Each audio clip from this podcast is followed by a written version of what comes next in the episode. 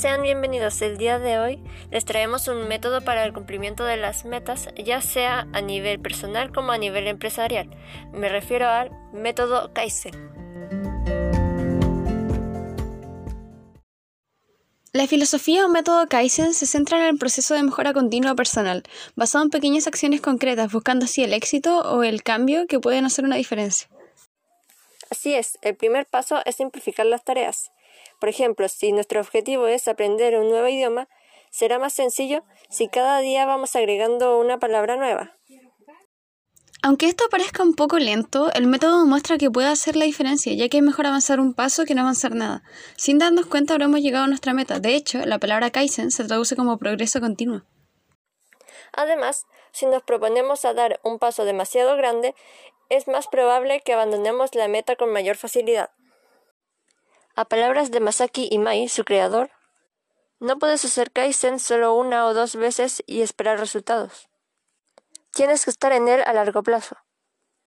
Suele pasar que uno se propone metas y al no alcanzarlas por buscar lograr algo a pasos gigantados, terminamos frustrados y eso es lo que el método Kaizen trata de evitar. De hecho, Aristóteles decía que la excelencia no es un acto, sino más bien un hábito. ¿Pero funcionará en una empresa? El método Kaizen, de hecho, comenzó en una. El Kaizen nace en una empresa japonesa llamada Hyundai en los 50. Le dio a sus trabajadores la oportunidad de mejorar el sistema de producción, logrando convertirse en una potencia. El método parece ser muy efectivo y para que funcione debe ser combinado con las herramientas necesarias y con buenas prácticas.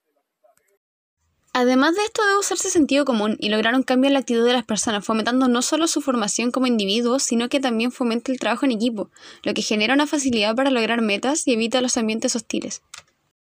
Kaizen fue implementado en muchas empresas y buscando un ejemplo más cercano aún, Kaizen fue implementado en Cumaná, en Venezuela, en una ensambladora de Toyota. Sí, leí un artículo en Cielo sobre ese tema. Se instaló allí ya que no funcionaban las políticas de mantenimiento y organización. Y al parecer le fue bien. Revisando las cifras, se ve que priorizaron la calidad, lo que es algo muy bueno. De hecho, uno de los objetivos de Kaizen. También fue implementado en la Facultad de Ingeniería de una universidad de Venezuela. En un artículo mencionan lo siguiente. Estas herramientas promueven el pensamiento crítico y el aprendizaje de los estudiantes con reforzamiento de los conceptos específicos. Sin duda un método muy interesante que debería ser conocido por todos y espero se siga implementando en empresas. Con esto nos despedimos. Muchas gracias por su atención y nos vemos en una siguiente oportunidad.